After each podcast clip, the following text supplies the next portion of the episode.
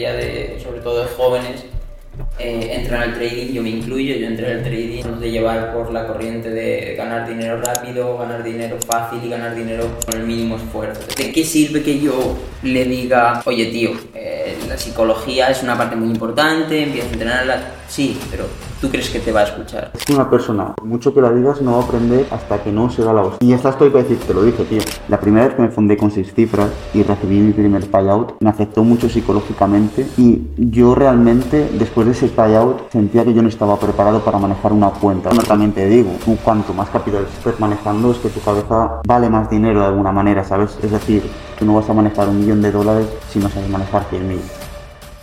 Muy buenas a todos, bienvenidos a la segunda tertulia de Secretos de Traders. Hoy queremos empezar a desarrollar sobre un tema y este tema es, ¿es el trading la forma más rápida de hacer dinero? Y bueno, Sergio, te lanzo la pregunta a ti, pues porque estamos solos. ¿Qué opinas? Yo creo una vez, vi, bueno, lo primero de todo, buenas a todos, eh, vi un, una frase, no sé de quién, no lo recuerdo, que decía, el trading es la forma más difícil de hacer dinero fácil. Creo que era así. Sí, la escucho también bastante. Y luego también vosotros poned, poned en Google, si pensáis que, la tra- que el trading perdón, es la forma más sencilla de hacer dinero, poned en Google eh, cuál es la profesión más difícil. Sale trading la primera. Sale trading. Entonces, para mí no. Es decir, sí que creo que llega un punto donde se vuelve fácil, entre comillas, pero creo que ese punto es cuando ya llevas un recorrido muy amplio. Es decir, la mayoría de gente, o al menos yo lo veo así, la mayoría de, sobre todo de jóvenes, eh, entran al trading, yo me incluyo, yo entré al trading, pues entras un poco eh, dejándote llevar por la corriente de ganar dinero rápido, ganar dinero fácil y ganar dinero eh, con el mínimo esfuerzo. Te piensas que, que te va a llover el dinero del cielo. Y obviamente no es así. eh, por, por, mm, tampoco voy a decir por desgracia, pero bueno, sí que es cierto que el trading se vende eh, como una forma muy sencilla de hacer dinero porque al fin y al cabo eh, el trading como, como tal para venderlo, es decir, tú puedes ganar dinero sin, sin ser un buen trader o sin ser un trader rentable. En el corto plazo es como el póker, por ejemplo. Tú en el póker puedes tener una mano ganadora y acabar ganando dinero. Lo que tiene el corto plazo es que af- afecta a la varianza. Claro, entonces el trading, eh, igual que el póker, igual que pues, otras muchas cosas, eh, pero bueno, el trading en sí tiene ese factor de varianza que es lo que te puede hacer ganar eh, dinero en el corto plazo y que te piensas que, pues eso, que, que es una forma muy sencilla de ganar dinero cuando realmente es que es todo lo contrario. Yo ahí opino bastante como tú, tío. Eh, en cuanto a lo que has dicho de que al principio es la forma más difícil que tienes de hacer dinero, pero a medida que vas avanzando, vas recogiendo conocimientos, se convierte en la forma más fácil de hacer dinero. Yo creo que es eso, pero lo que hay que enfocarse es en el proceso de cómo hacer de que sea de la forma más difícil a la forma más fácil. Claro, o No intentar venderlo al revés. Eso es. O sea, estamos de acuerdo en que, coño, si tú al final quieres, quieres vender lo que es pues, el trading, quieres vender cualquier cosa relacionada con el trading, obviamente pues eh, la gente lo enfoca como que es una forma muy sencilla y que en muy poco tiempo puedes... Ser rentable, sí. A ver, cada persona tiene su camino y hay miles de factores, eh, como tu situación de cómo vengas de antes, eh, bueno, eh, muchos factores que pueden hacer que tardes seis meses, un año o tres años en, en ser rentable. Es decir, cada persona es un mundo. Sí, lo que, lo que traes de atrás te va a influir siempre.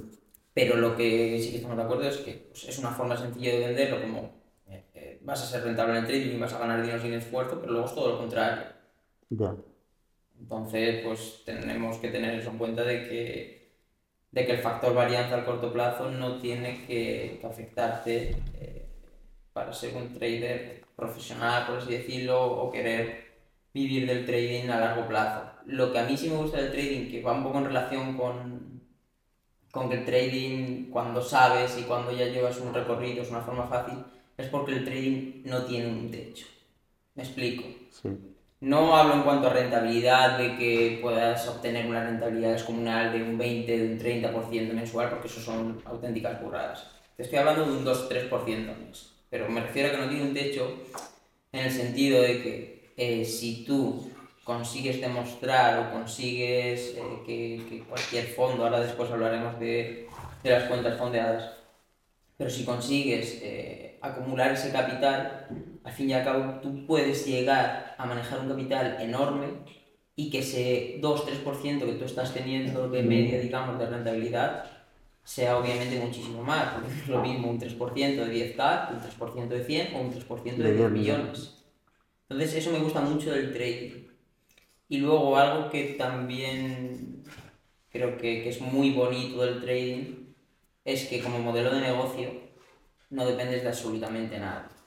Lo hemos hablado muchas veces, tío, y yo es la cosa que me enamoro del trading. El no depender de un jefe, no depender de un cliente, no depender de un proveedor, no depender de nada. Al final eres tú contra el mercado con tu ordenador. Al final es algo muy bonito, Es muy loco. eso. pero es muy difícil de conseguir también. Es muy difícil llegar a ese punto de, de joder, vivo del trading. Tú, eh, imagínate, tienes un hermano pequeño, ¿qué consejo le darías si tu hermano quiere ser trader? ¿Qué le dirías? Mi hermano pequeño. Mi hermano pequeño o cualquier persona que... Sí, cualquier persona que quiera empezar. A ver, sinceramente, creo que, o al menos el camino que yo he vivido de, pues, te dejas llevar porque "Buah, voy a ganar un montón de dinero el trading, eso creo que está bien vivirlo en cierto modo también. Es decir, tú, si no hubieras vivido eso, a lo mejor hoy en día no sabrías lo que sabes.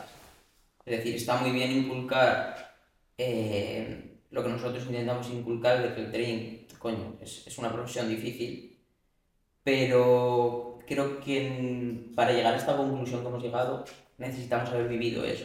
Entonces yo creo que todas las personas tienen que, que pasar por ese camino, tío. Tienen que, Sí, que tienes que darte el golpe para aprender lo que es. claro, tienen que meter sus eh, 300, 400 euros ahorrados que tienen ahí, tienen que quemarlos, eh, gamblear, Ya. tienen que sentir esa sensación de que no tienen el control de absolutamente nada. Al Sí, final bueno. es lo que te hace Yo, aprender. yo lo que he aprendido con el tiempo, después de haber educado a muchísimas personas, es que una persona, por mucho que la digas, no va a aprender hasta que no se da la hostia.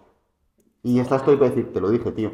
Claro. Ahora haz lo que te estoy diciendo. Entonces lo que digo, sí que está bien inculcar y, y, coño, le enseñaría de que coño, trading tiene que ver muchísimo la parte psicológica, eh, puedes empezar por aquí, tal, tal, pero vale, ¿de qué sirve que yo le diga a mi hermano pequeño o a cualquier persona le diga eh, que no tengo hermano pequeño, eh, pero bueno, eh, el ejemplo, le diga, oye tío, eh, la psicología es una parte muy importante, empieza a entrenarla, sí, pero ¿tú crees que te va a escuchar? O sea, en la mayoría de casos no te No, escuchan, en la mayoría no de casos pues tienes que llevarse esa hostia, sentir una situación, como comentábamos en otras tertulias, esa situación, ese error que, que te hace cambiar el chip y darte cuenta para al final eh, empezar a, reeducarte y... Sí. A ver, yo es que lo veo como hemos hablado en otros, en otros días, que eh, para mí el trading son pozos. Ir andando por un camino, ir cayendo, ir levantando. Totalmente. Tu éxito lo va a determinar la cantidad de pozos de los que hayas salido. Ujú. Y es lo que, lo que decía antes, es decir, eh, porque una persona, porque mucha, una pregunta muy común creo que es ¿cuánto se tarda en ser rentable? Es lo que comentaba antes. Una persona a lo mejor que, que viene de una situación en la que pues ha montado otro tipo de negocio, eh, que a lo mejor tenían algo que ver, o es una persona más madura, tiene más experiencia en la vida en, general, eh, de forma psicológica. Entonces, esa persona a lo mejor ya tiene un terreno ganado en la parte de psicología y a lo mejor con caer dos veces en ese pozo que, que hablas, ya hace clip y tú a lo mejor necesitas caer 5, 6, 7 veces para darte clip. Entonces, esa persona puede tardar 3 meses y tú puedes tardar un año y medio, 2, 3, 6. Es decir, Pero es que más que, más que la pregunta de cuánto tiempo, a mí me gusta enfocarla en cómo. ¿Cómo? Es decir, ¿qué te hizo a ti clic? O cuál es donde, o sea, dónde es donde tú notaste la diferencia. Totalmente, Me totalmente. parece muchísimo más interesante esa pregunta que la del tiempo, porque es lo que tú dices. Cada persona te pasa rentable en, en un, o sea, en, en diferente momento debido a lo que ya trae de atrás o su capacidad para asimilar nuevas cosas, de, adap- de adaptarse. Totalmente. Y bueno, tío, haciendo hincapié un poquito en lo que, en lo que había comentado de, de, coño, de que el trading en sí no tiene un techo, el sentido de que puedes eh, manejar un capital mucho más grande, siempre tienes esa oportunidad, o al menos ahora sí que estamos viviendo un momento en el que, en el que tenemos esa oportunidad. ¿Qué crees o, o cómo, cómo te enfocas tú o cómo crees que debe enfocarse la gente para llegar a ser ese trader, para llegar a, a tomarte esto de una forma más profesional e intentar al final pensar en el largo plazo, ¿no? Que es lo que hablábamos. Vale, yo antes de empezar a decir cómo lo hago como tal, me gustaría, o sea, me gustaría hablar de cómo debería empezar una persona nueva y yo creo que debería ser a base de disfrutar el proceso. Es decir, si yo volviera a empezar ahora mismo, en base a lo que sé, no me fijaría en eh, estoy ganando 500, estoy ganando 1000, estoy ganando 2000. Yo me enfocaría en hacer las cosas bien y luego el dinero viene solo. Es algo que a mí me ha costado mucho aprender, pero en cuanto me he enfocado así las cosas, el dinero empezó a venir solo. Luego, en cuanto a lo que decías, yo creo que el camino para profesionalizar esto es a través de, ahora mismo, si no tienes mucho capital, es a través de empresas de fondo. O sea, vamos a ser sinceros.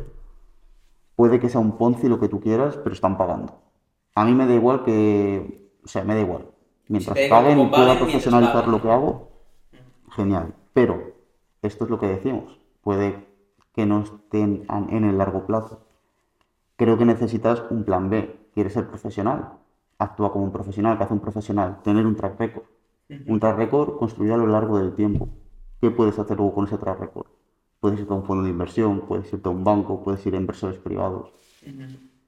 Yo creo que son como las dos maneras ahora mismo de enfocar un trading profesional. Por un lado, capitalizarte a saco con, con fondeos y por otro, un track record poquito a poco.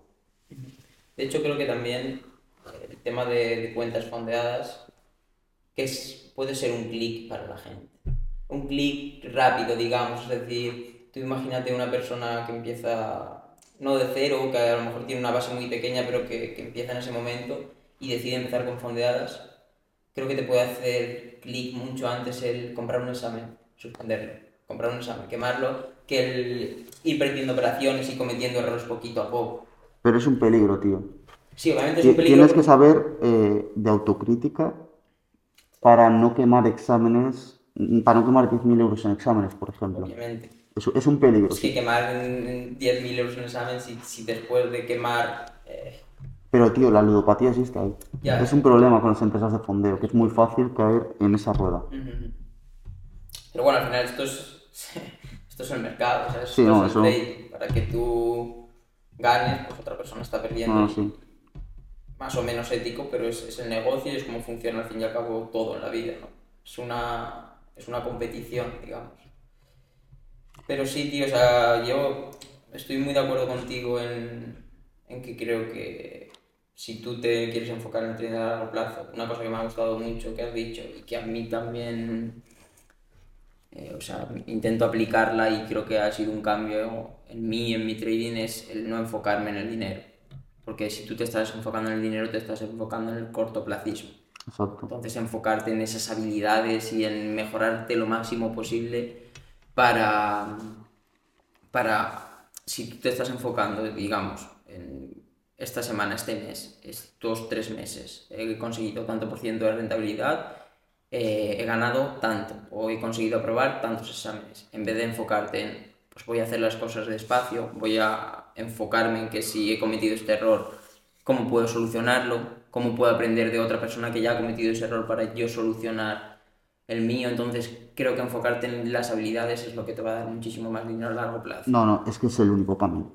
Exacto. Si te enfocas en el dinero es tan fácil como pensar, mira, vienen las navidades, eh, me quiero comprar el nuevo iPhone, necesito 1.500 euros, necesito operar y ganar 1.500 euros. ¿Qué pasa? No se da tu operación, vas a buscar otra, vas a perderla, luego vas a sobreoperar para, sí.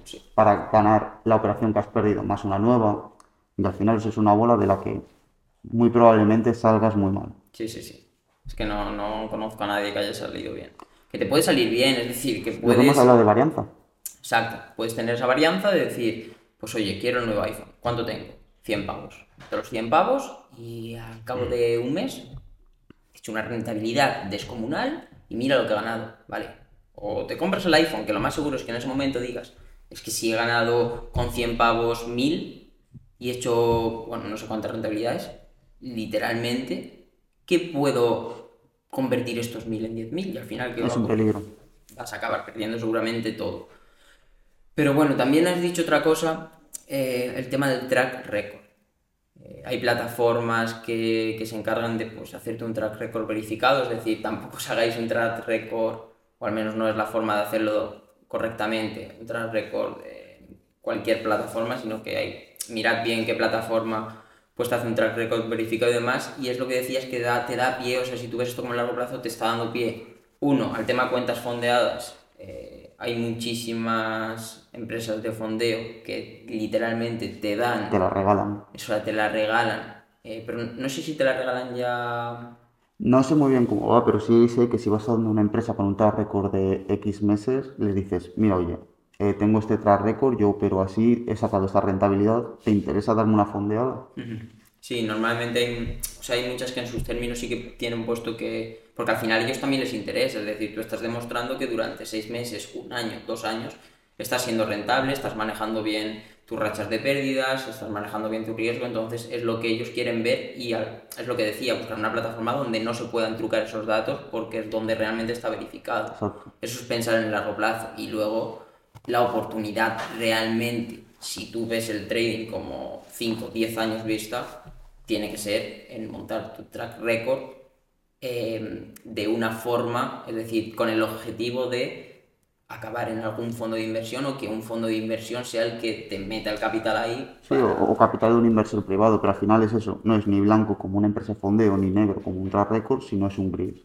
Dinero en el corto plazo con fondeos, Exacto. dinero en el largo plazo con track records, inversores, lo que sea. Luego también está el tema de capital propio. Tú puedes tener tu capital propio, pero que decías. Pero es muy complicado, ¿qué necesitas? Capital propio, 500.000 euros. Y necesitas también, o sea, obviamente, pues seamos realistas, cuánta gente dispone de, de ese capital. Ya no Para hablo operar. de ese capital, de ese capital para operar, muy poco. Entonces, sí que es cierto que con el tema de empresas de fondo y demás, como pagan, pues tú puedes ir construyendo poquito a poco tu, tu cartera Claro. eh, personal con tu dinero propio y demás, y está bien, creo que también es como un plan más que, que se debe Sí, tener, sí. Pero creo que el objetivo a largo plazo tiene que ser intentar manejar el mayor capital posible, siempre y cuando tener en cuenta que cuanto mayor capital manejes, eh, mayor presión, digamos, vas a, a tener seguramente. No Sí. estoy todavía en esa situación, Pero bueno, también te digo, tú cuanto más capital estés manejando, es que tu cabeza vale más dinero de alguna manera, ¿sabes? Es decir, tú no vas a manejar un millón de dólares si no sabes manejar 100.000. Aprendes a manejar 100.000, pasas a un millón, pasas a dos millones. Yo creo que tu cabeza se va a ir adaptando constantemente. Yo es algo que me pasó, Sí, por sí, ejemplo, sí. viviste cuando yo me fundé con 100.000 dólares mi primera vez. La primera vez que me fundé con seis cifras y recibí mi primer payout, me afectó mucho psicológicamente y yo realmente, después de ese payout, sentía que yo no estaba preparado para manejar una cuenta, porque yo venía de una de 10.000, mi salto fue muy grande.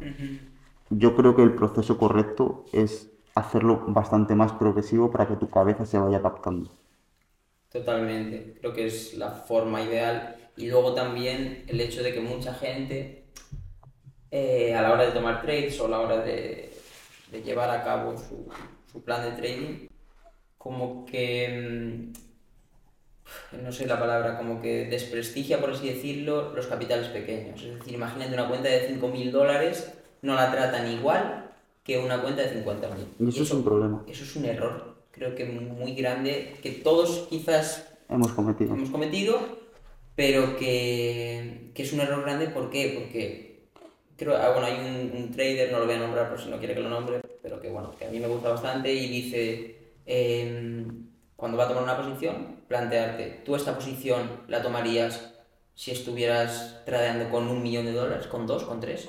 Si la respuesta es no, no debes de tomarlo aunque tu cuenta sea de 5.000. Al fin y al cabo, si tú adquieres esos malos hábitos en una cuenta de 5.000, en el momento que tú des el salto a una cuenta más grande, vas a seguir cometiéndolo seguramente. Sí, eh, hay una frase que me encanta que básicamente dice que como eres en lo pequeño, eres en lo grande. Las Si tú no sabes manejar 100 dólares, no vas a saber manejar 100.000. Si tú tienes un Opel Corsa y no lo lavas, no vas a lavar un Lamborghini. Totalmente. El poder de, de hacer las cosas pequeñas eh, lo mejor posible y de dar el Exacto. 100% en todas ellas. Son hábitos. Eso, son hábitos al fin y al cabo. Es esos hábitos inco- inconscientes que si tú los cometes, eh, o sea, coges malos hábitos, eh, tu inconsciencia se van a quedar grabados y en el momento que, que tengas que tomar acción con, con cosas más grandes, pues van a, van a aflorar y, y es lo que va a manejar al final eh, cómo haces trading. Totalmente, tío. Pues bueno, Y bueno, creo que ha quedado una charla bastante amena. bastante guay, la verdad. Es un tema que bueno, queríamos tratar aquí de forma breve en una tertulia, pero que, que se le puede dar muchísimo más bombo. También pues eh, traeremos invitados y Sí, yo quiero que me- den su opinión. Son temas que al fin y al cabo pues nosotros tratamos eh, ahora aquí en tertulias, pero que al final, o sea, lo bueno que tiene el trading, lo bueno que tiene hacer un podcast de trading es que del mismo tema, de, de los errores que, por ejemplo, que comentábamos en la anterior, en la anterior tertulia, perdón, cualquier trader que venga seguro que tiene su, su- ese, ese miedo, esa avaricia, su propio error Su experiencia. su experiencia al fin y al cabo y es lo bonito que, que vamos a aprender muchísimo de cada uno de ellos. Exacto.